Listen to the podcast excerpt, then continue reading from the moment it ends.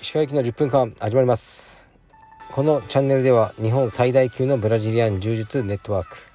カルペディエム代表の石川行きが日々考えていることをお話しします。はい皆さんこんにちは。いかがお過ごしでしょうか。本日は11月の、え、10何だったっけな。13ぐらいですか。えー、っと日曜日です。はい。で今日はですねバタバタしてましたね。車のタイヤを、えー、ね、夏タイヤから冬タイヤに交換しに行ってきました。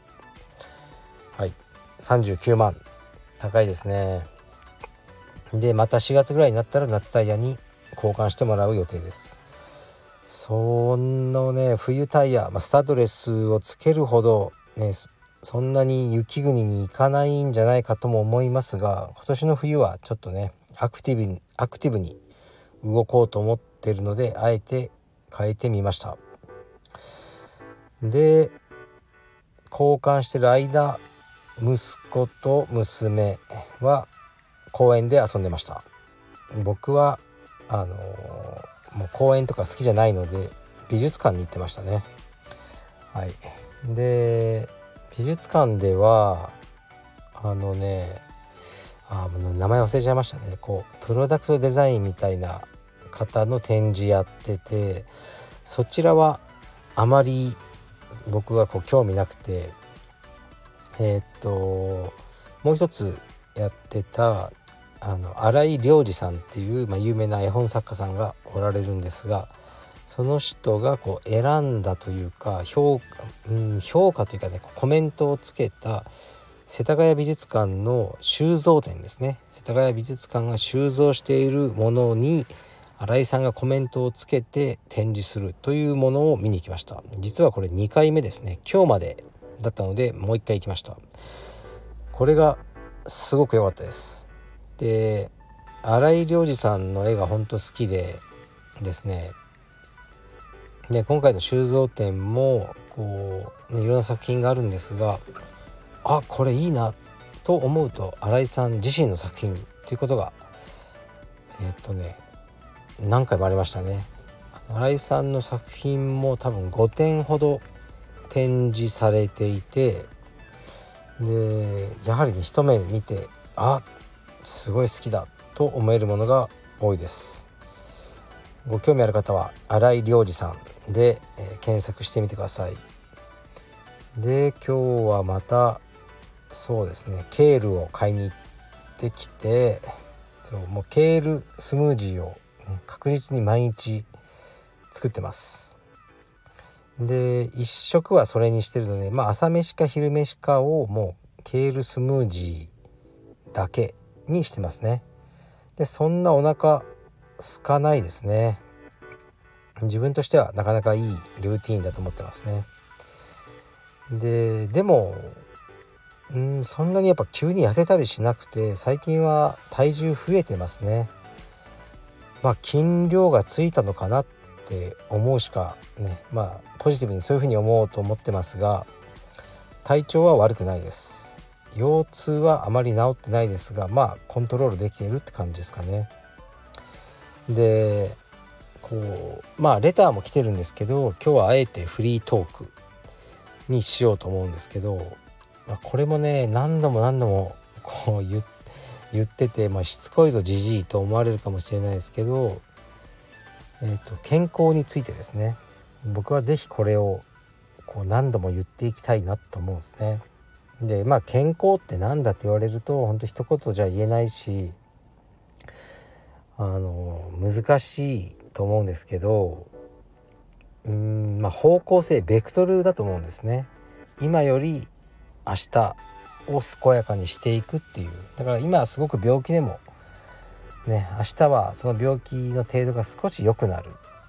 方向に生活を変えていくっていうその方向性であると思いますね。逆に今すごく健康だけど、まあ、明らかにね健康を害するような、あの、生活習慣を選んでるで分からないうちに少しずつ健康でない方のベクトルにね体が進んでいるっていう人もいますね。でまあ生まれつきねすごく体はね強くてあの、まあ、病気っていう範疇に入っていないとしてもねその生活習慣をずっと続けると、まあ、いつかまあねあの病気って言われるものになる。っていう人もいると思うのであの常にねなんかうん自分の体とかまあ精神面も含めていい方に向かうように努力、まあ、努力っていうときついので、まあ、変えていくそれが当たり前にしていくってことが僕は大事かなと思ってますし僕の仕事とリンクしているのでやっぱり充実という道場、ね、充実道場というものを経営している以上健康、ね、心身の健康にやっぱ寄与したいのでそういうことを考える機会はよくありますね。で柔術というのはよくわかりません。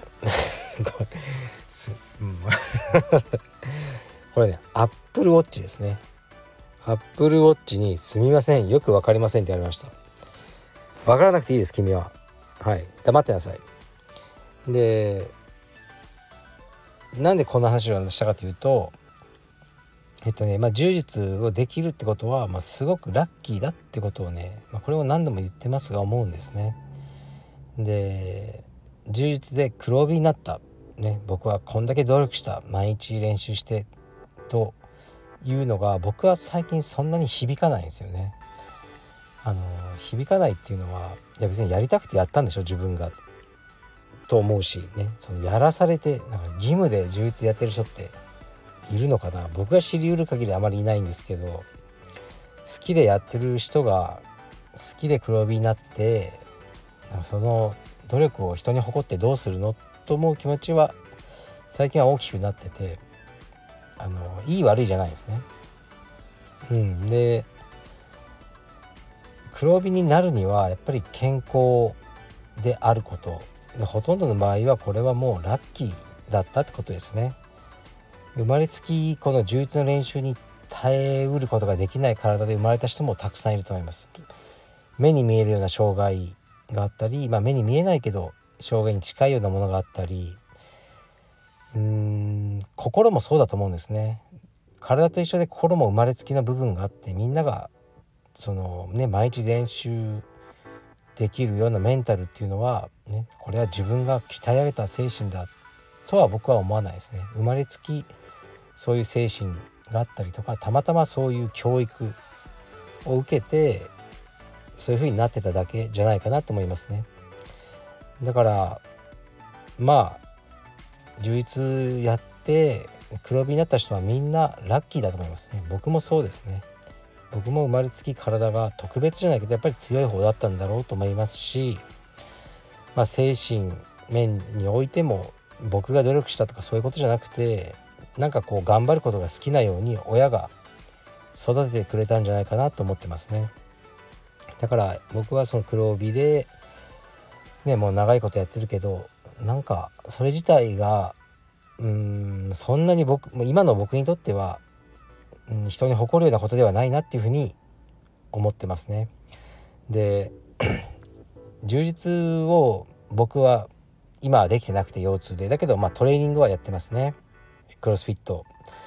をやってますだから同じようなもんだと思うんですがで今できてる皆さんは本当に運がいいと思うんですよ。で終わりが突然やってきたりする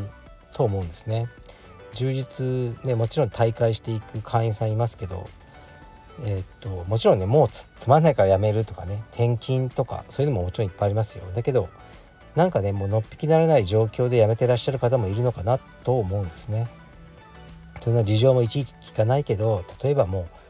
うね親がね倒れて完全にね一人で介護しなきゃいけないとか毎日先が見えない。そしたらもう充実ねやってられないというか、まあ、時間的にとかお金的にとか精神的にとかいろいろあると思うんですね。でもうやめないといけない。と思うことはもう至極当然だと思うしもう病気もいつなるか分かんないじゃないですか。僕も含めて。でそうだから最近ずっとうちの会員さんだった人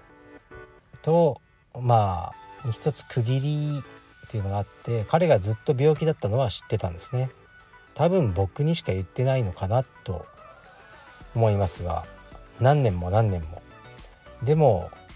だましだましずっとやってきたんですよね。ででもやっぱりねあの数日前に、うんまあ、長文長文でもないかなメールが来てね僕のクラスに出てくれたけど、うん、今日が僕の最後のクラスでした。もうね治療がもう一段階先にあの進むことになって進,、ま、進めざるを得ないことになって完全にお医者さんからドクターストップ。まあ今までもねもうやめた方がいいとは言われてたけどもうそういうレベルじゃなくて、ね、これ以上やったらアウトです。っていう言葉をねもらったようでもうできない。っていうふうにあのメールが来てうん。でまあ彼の場合は覚悟はしてたと思いますね。でもずっとやってくれてたんですよね。でこの日が来てしまったんであやっぱりいつか来ると思ってた日が来てしまったなと思って僕はすごく辛かったんですけどうんこういうことってあると思うんですね。まあ多分彼は誰にも言わないし、まあ、僕も言わないからうんなんとなくあの人来てないよねっていう感じで道場には何の影響もなかったりするんだろうと思うんですけどまあ僕にとっては結構精神的に来ることなんですよね。でこういうことがみんないつかねその80歳まで充実まあ道場がまずあるのかってカルベディエムがって話もありますけどカルベディエムじゃないとしてもどっかでやめるわけですよねやっぱり。僕もあなたも。何かの理由。多分一つじゃないね3つぐらいの小さな理由が重なって、ね、その3つ合計でこうねもうやめる。っていうレベルに達するとかいろいろあると思うけどいつかやめるんですよね。でいい理由でねやめたりするのもあると思いますけどなんかねもっとやりたいことができたとかそれはすごく良いことです。でもそうじゃなくてやめたくないんだけどやめなくちゃならないっていう日が来ることも多いと思うんですね。だからですよだからカルペディエムなんですよね今を生きようそんな先のことは分からないけど多分今日明日はまだ練習できるだろうってありますよね。だったら練習しようぜ。や,、うん、やれるならやろうぜと思うしそう僕も本当今日体が本当疲れてて朝8時からのクロスフィットクラスいや7時半ぐらいに起きちゃってダメだ。7時半にもうね起きたからまあ間に合うんだけどダメだと。でそうするとやっぱ言い訳を自分の中で作り始めるんですね。今起きたばかりで8時からあんな激しい運動をするのは健康に悪いんじゃないか。だから今日は休んだ方がいいんじゃないか。とかね。あの、まあ、いろいろあるんですね。犬のお世話があるとかね。こう息子に朝飯を食わせなきゃとかいろいろ思ったんですけどいややっぱりやるって決めながらやろうと思って8時からやりましたね。うん。そしたらもう8時10分ぐらいにはもう全力でやってましたね。でやってる時も部活じゃないしお金払ってやってるんでなんかまあちょっと先生はねこう見て「頑張りましょう石川さん」とかこういろいろ言ってますけど無視したって別に何も罰則はないんですよ。うん、やれよってこう怒られるわけじゃないしなんか大会があるわけじゃないしだから本当に自分だけなんですね。休もうと思ったらいくらでも休めばいいと思いますね。腕立て伏せ100回って言われても50回しかやってないけど100回やったふりするとかねできますけどそれも意味がないじゃないですか。だからもうできる限りの全力でこうまあ僕はやってるんですよね。だけど、うん、まあ僕の中では、まあ、いつか充実またやりたいしその時にこうねもう体力が落ちきってて無様な姿になりたくない。から今は僕ができるあのねトレーニングをして、ね、その来たる日に、えー、ね、に向けて準備をしようと思ってるわけです。だからまあみんなねいろんな思いを持って練習してると思うんですけどそれでもねいつか終わりは来るだろうなって思いますね。僕もクロスフィットでボックスジャンプとかしてますけどね。ある時ボックスから降りた瞬間に